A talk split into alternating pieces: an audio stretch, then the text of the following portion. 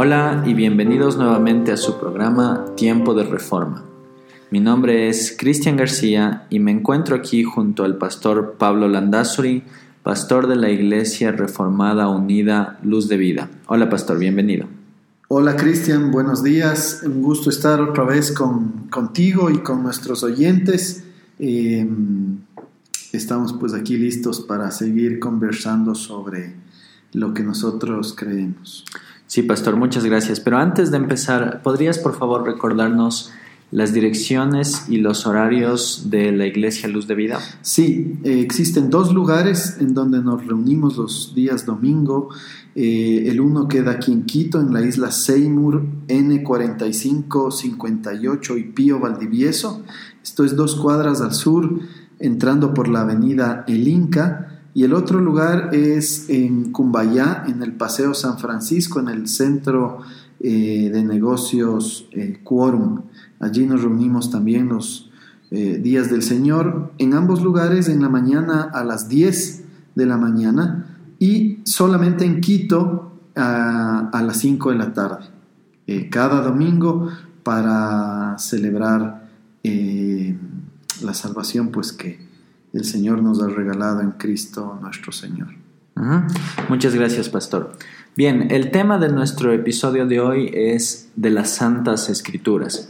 Pero antes de que hablemos de las Santas Escrituras, yo no sé si tú podrías hablarnos, por favor, pastor, un momento de cómo es que Dios se ha revelado a través de qué medios o por qué y cómo es que nosotros entendemos esta revelación de Dios. Sí, bueno, Cristian, estos conceptos son muy importantes los que tú, los que tú topas, ¿no? Lo que tenemos que entender primero es em, que no se puede adorar a Dios si es que este Dios primero no se ha revelado al ser humano.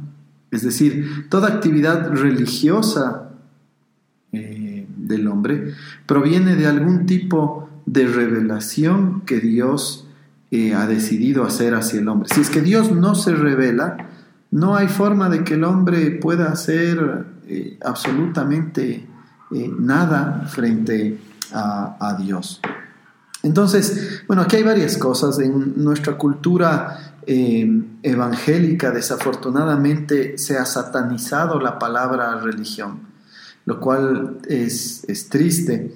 Hay religiones equivocadas y hay religiones o hay una religiosidad equivocada, pero la religión en sí mismo no es un concepto equivocado. De hecho, Cristian, eh, la palabra religión eh, viene del, eh, del latín que tiene que ver precisamente con esta actividad del hombre de mm, rendir un culto a Dios, tiene que ver con la adoración a Dios. O sea que de ninguna manera nosotros podemos eh, eliminar de nuestro léxico la palabra religión. Nosotros somos religiosos, toda persona es religiosa. Em, cuando adoramos a un Dios, sea este verdadero o falso, sea esta religiosidad correcta o incorrecta, estamos siendo religiosos. Entonces, esto es algo que tenemos que nosotros realmente entender. De hecho, los reformadores utilizaron la palabra religión sin ningún eh, problema. El mismísimo Juan Calvino, su obra maestra, la institución de la religión cristiana, eh, utiliza pues esa palabra, etcétera. No, nos no vamos a profundizar mucho en esto, pero eh, el punto que queremos establecer es que nuestra práctica en la iglesia finalmente, nuestra vida de acuerdo a las escrituras, nuestra adoración a Dios es pues eh, religiosa. Y solamente esta se, eh, puede ser llevada a cabo siempre y cuando Dios se revele al hombre. Ese es el punto que quisiéramos eh, hacer primero. Bien, pastor. Y habiendo entendido esto, entonces, ¿de qué maneras Dios se ha revelado al hombre? Eh, sí, nosotros hablamos de básica, hay, algunas distinciones, pero tal vez las más importantes eh, para nuestros fines eh, es hablar de una revelación general y hablar de una revelación especial. la revelación general, Cristian, te voy a leer si me permites o es más, te voy a pedir a ti que lo hagas, puedes leer estos versículos, el Salmo 8.1, el Salmo 19.1, Romanos 1.20. Eh, sí, Salmo 8.1. Oh Señor, soberano nuestro, qué imponente es tu nombre en toda la tierra. Salmo 19.1. Los cielos cuentan la gloria de Dios, el firmamento proclama la obra de sus manos. Un día comparte al otro la noticia, una noche a la otra se lo hace saber. Romanos 1.20. Porque desde la creación del mundo las cualidades invisibles de Dios, es decir, su eterno poder y su naturaleza divina, se perciben claramente a través de lo que Él creó, de modo que nadie tiene excusa. Entonces, fíjate, Cristian, lo que estos son algunos eh, versículos eh, con respecto a la revelación general. Eh, lo que ellos nos están tratando de informar es que esta revelación no viene de forma verbal, ¿no es cierto? Como si viene la revelación especial, sino más bien a través, por ejemplo, de la naturaleza, de las cosas que ocurren en la naturaleza, de las leyes que vemos, eh, por ejemplo, funcionando en la naturaleza.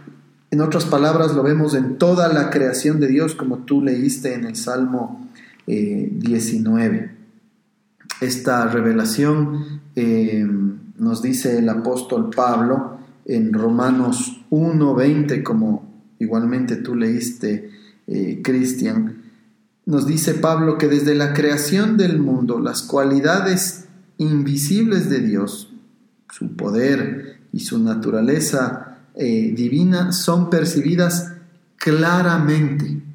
En otras palabras, la mismísima creación nos habla de Dios. Obviamente, esta revelación general no nos da todos los detalles necesarios para conocer el Evangelio y conocer a la persona eh, eh, del Señor Jesucristo y su obra para llegar a la salvación, comprendiendo su Evangelio, pero sí nos habla de que existe un Dios que es poderoso, que es obviamente eh, divino. Y por eso concluye Pablo y dice, no hay excusa.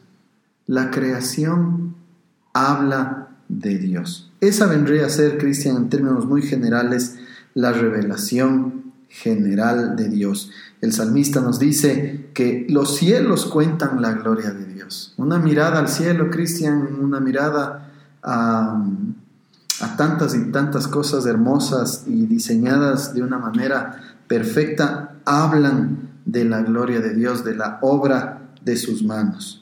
Por eso es que no hay excusa realmente, no podemos negar a Dios, aunque sabemos pues que eh, hay personas que así lo hacen.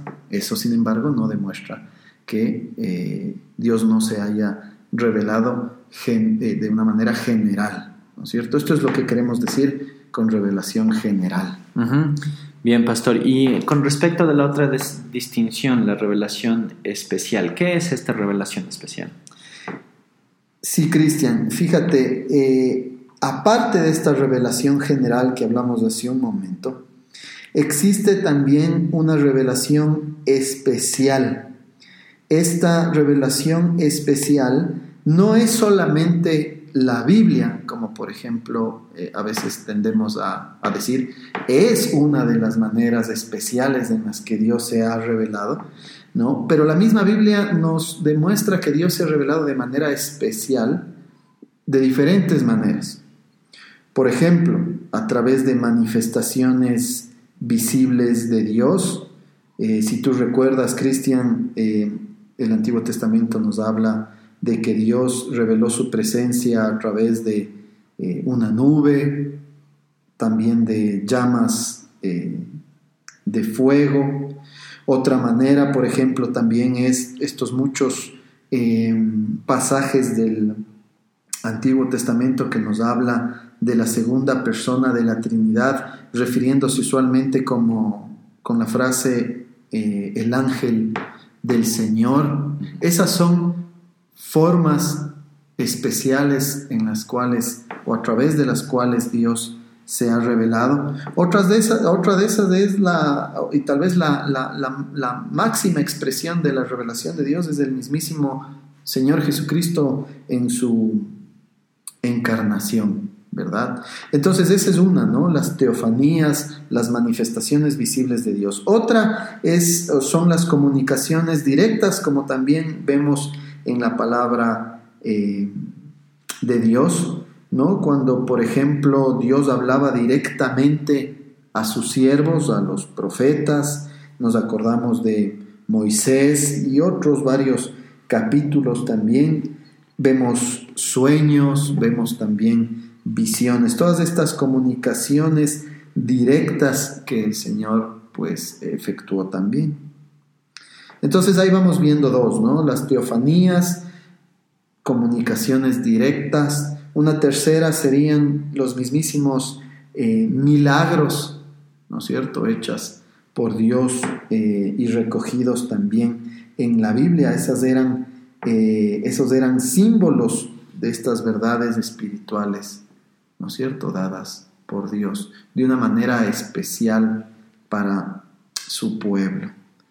y claro, hablaríamos en nuestro tiempo actual, tenemos la revelación de Dios recogida en las sagradas escrituras. Ahí el Señor revela su plan de redención, su plan de salvación para nosotros, nos muestra el, eh, Evangelio eh, y nos cuenta pues de una manera diríamos, progresiva, como Dios fue eh, obrando a través del tiempo con su pueblo y cómo también pues nosotros somos llamados a responder a esa obra de salvación y de redención en agradecimiento pues a la liberación eh, del pecado y de todas sus consecuencias eh, como un pueblo escogido del Señor. Y justamente con respecto a las Sagradas Escrituras como la, cúspide y recolección de todos estos actos de Dios revelándose a sí mismo, ¿qué es lo que las iglesias reformadas creen con respecto a las Escrituras? Eh, sí, Cristian. Eh, bueno, eh, hay varias cosas también que podríamos hablar al respecto de esto. Una primera cosa es que nosotros creemos que las escrituras han sido inspiradas por Dios. ¿No? simplemente se trata de un libro con buenos consejos o con eh, buenos tips para tener una vida eh, exitosa eh, durante nuestro peregrinaje en, en, la tierra, ¿no? sino que se trata realmente de la palabra de Dios. Las escrituras nosotros consideramos han sido inspiradas porque así es como se revela ella misma. Eh, algunos versículos, Cristian, que nos pueden ayudar a recordar esto. Uno, pues muy conocido, segunda de Timoteo 3:16. Si, si tú quieres, puedes por favor leer, Cristian, este y tal vez estos otros del Nuevo Testamento. Sí. Segunda de Timoteo 3:16. Toda la escritura es inspirada por Dios y útil para enseñar, para reprender, para corregir y para instruir en la justicia. También Primera de Tesalonicenses 2:13 Así que no dejamos de dar gracias a Dios porque al oír ustedes la palabra de Dios que les predicamos, la aceptaron no como palabra humana, sino como lo que realmente es, palabra de Dios la cual actúa en ustedes los creyentes.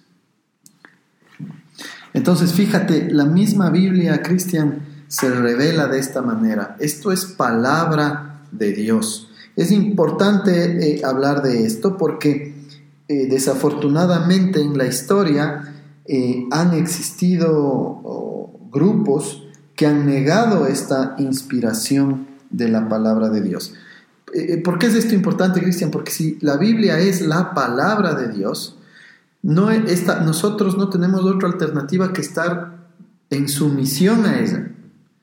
Ella es la que nos habla a nosotros y nosotros nos sujetamos a nuestro Dios soberano. Y no al revés, no torcemos la, Biblia ni la usamos para nuestro beneficio o nuestras propias agendas eh, personales, sino al contrario, nosotros escuchamos atentamente y tratamos de interpretar esta palabra de Dios de una manera fiel para entenderla y aplicarla a nuestras vidas eh, como pueblo de Dios. ¿no? Entonces recordar esto, Cristian, siempre este versículo que nos ayudaste a leer, toda la escritura es inspirada por Dios y útil para enseñar, para reprender, para corregir y para instruir en justicia. Entonces, esto es un punto muy, muy importante. Hablando de inspiración, Cristian, hay otra cosa que es eh, también importante eh, distinguir. Hay muchas personas que hablan de inspiración, pero nosotros hacemos una distinción entre las diferentes formas precisamente en que las escrituras han sido inspiradas. Nosotros creemos, Cristian, en una inspiración orgánica. Eh, ¿Qué quiere decir esto de una inspiración orgánica? Lo que queremos decir es que el Espíritu de Dios obró de tal manera en los autores humanos de la Biblia, ¿no es cierto? Eh, como si estas personas que estaban escribiendo o recogiendo eh, la Biblia Em, o déjame decirlo de otra manera, todas sus circunstancias, toda su vida, todos sus, pensamientos, todos los, eh, eh, los aspectos que estaban alrededor de su vida fueron usados por Dios para recoger su voluntad cuando ellos estaban escribiendo las palabras pues que finalmente fueron recogidas en el canon de la Biblia. El Espíritu Santo iluminó sus mentes, ayudó en su, en su eh, memoria, eh, etcétera, etcétera, etcétera. El Espíritu Santo trabajó en absolutamente todas sus circunstancias para que ellos sean guiados entonces para incluso escoger las palabras exactas que ellos iban a utilizar cuando estos escritos fueron finalmente, pues eso mismo, eh, eh, escritos. El género eh, literario fue escogido también por Dios, sus propias investigaciones, absolutamente todo fue usado por Dios. Por eso usamos este término orgánico. Tal vez para entenderlo mejor, esto es distinto a una inspiración mecánica. ¿Cuál sería una inspiración mecánica? La que, por ejemplo, el Islam eh, confiesa que sucedió a través del profeta eh, Mahoma. ¿no? ¿Qué sería esta inspiración mecánica? Que viene Dios de alguna manera y el autor entra en un trance, él no sabe ni siquiera qué es lo que está escribiendo y él es de alguna manera poseído para escribir algo sobre lo cual él realmente no tenía ningún tipo de eh, influencia o control. No es así en la inspiración orgánica. En la inspiración orgánica todas las facultades de los escritores humanos de la Biblia estaban presentes, todas sus circunstancias, pero a pesar de eso, el Espíritu de Dios estaba gobernándolo todo para cumplir con su propósito de revelarse a su pueblo en esas eh, páginas. ¿no? Em, ese es otro concepto importante con respecto a la inspiración eh, cristiana, muy importante para no caer en el error de algunos otros otras personas que dicen y confiesan creer en la Biblia, pero no como un documento que viene realmente de Dios, ¿verdad? Después tú me preguntabas también eh, qué creemos sobre eh, ya en,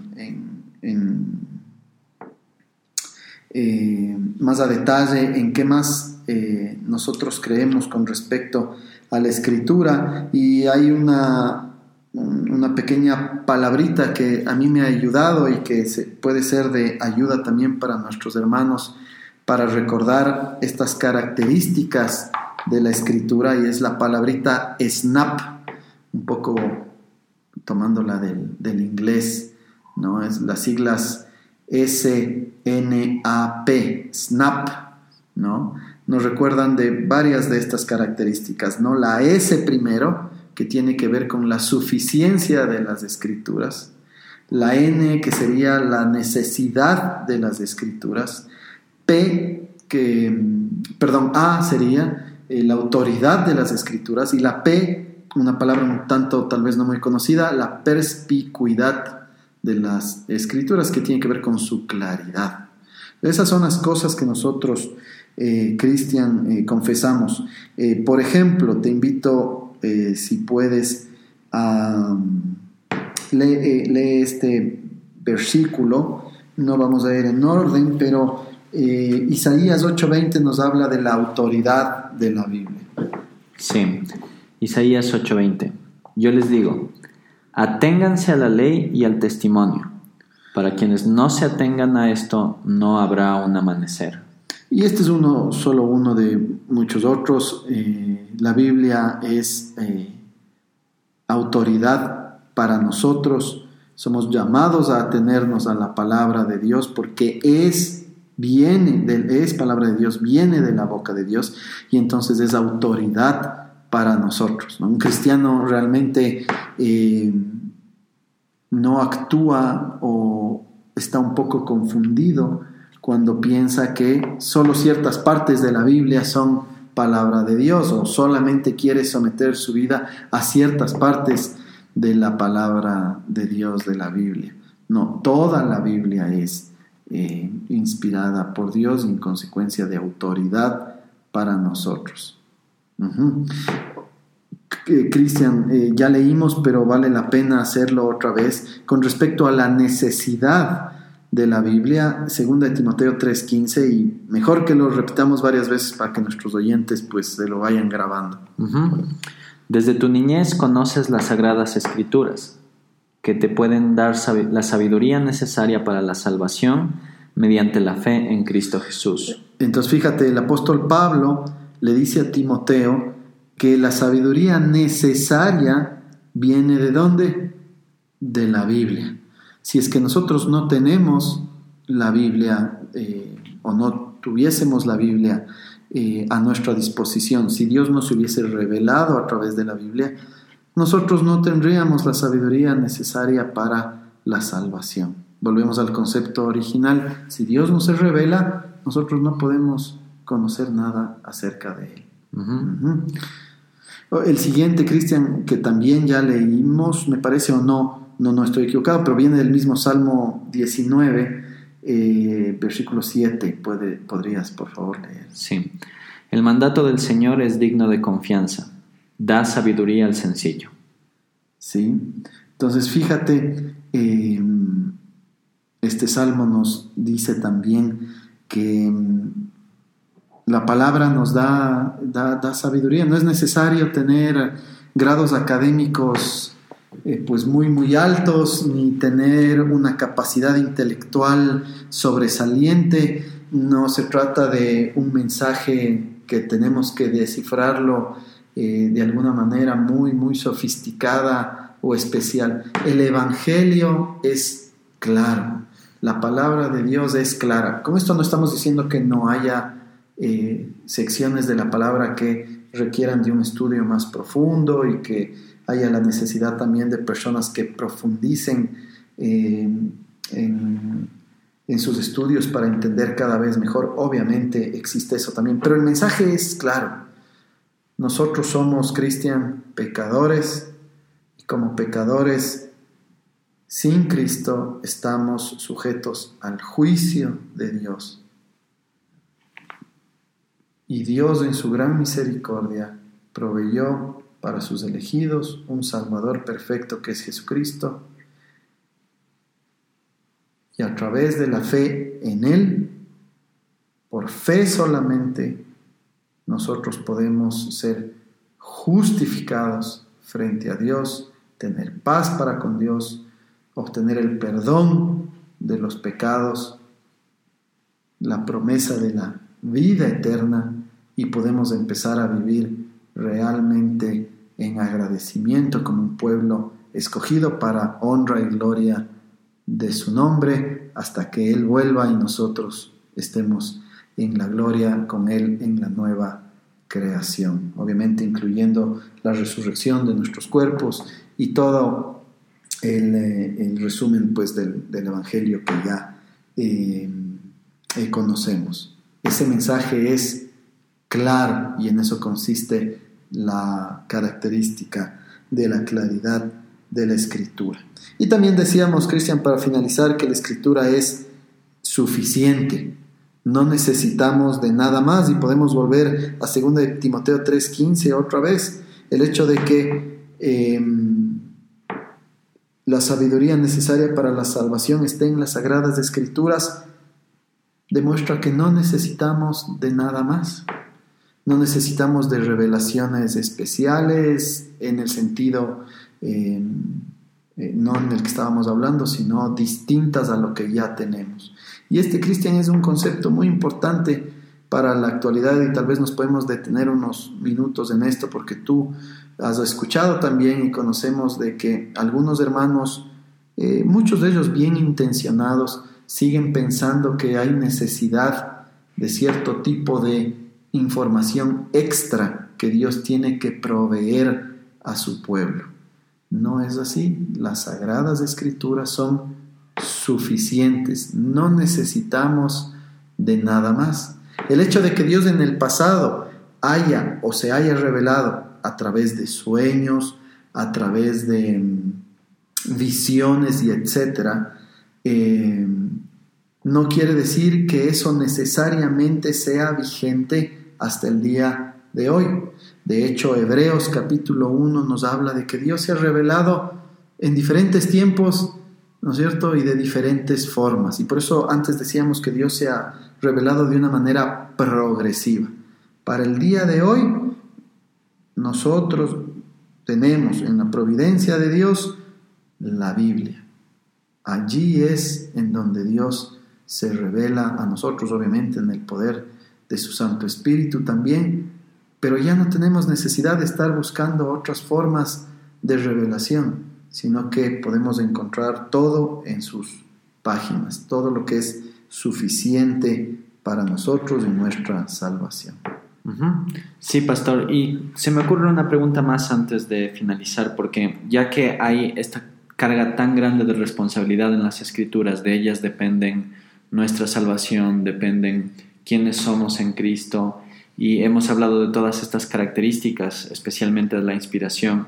Quizá mucha gente se está preguntando en este momento, ¿pueden las escrituras contener errores? Eh, es una muy buena pregunta, Cristian, y mm, la respuesta es que no, porque si las escrituras vienen de Dios, si su autor es Dios, si ellas, eh, y en consecuencia ellas son ciertas, la escritura no tiene errores. Ahora, ¿qué es lo que sí puede pasar? La escritura recoge, como hemos hablado, eventos y circunstancias propios de la realidad de cada uno de sus autores. Hablábamos de la inspiración orgánica. Y entonces en esa inspiración orgánica hay circunstancias, hay géneros literarios, hay propósitos, hay audiencias, hay una serie de cosas y características que el intérprete de la Biblia tiene que tomar en cuenta para poder interpretar su mensaje. Yo este, este mm, ejemplo pongo usualmente en nuestra congregación, Cristian, eh, para los que somos de Quito y también aficionados al fútbol, ¿no? Sabemos que existen varios equipos de fútbol que son conocidos con diferentes, eh, ¿qué diríamos? Eh, nombres, apodos, ¿no? O sobrenombres. Si tú abres las páginas del diario, ¿no? Y encuentras un titular que dice, los universitarios destrozaron a los militares, ¿no? Y tú lees solamente ese título, cada persona va a llegar a algún tipo de conclusión. A ti, Cristian, por ejemplo, ¿qué se te viene a la mente? Ah, que en una protesta los universitarios aplastaron a los militares que estaban tratando de reprimirles. Exacto, porque eso es parte de nuestro contexto también, ¿no? Eh, hemos eh, visto y presenciado ese tipo de conflictos.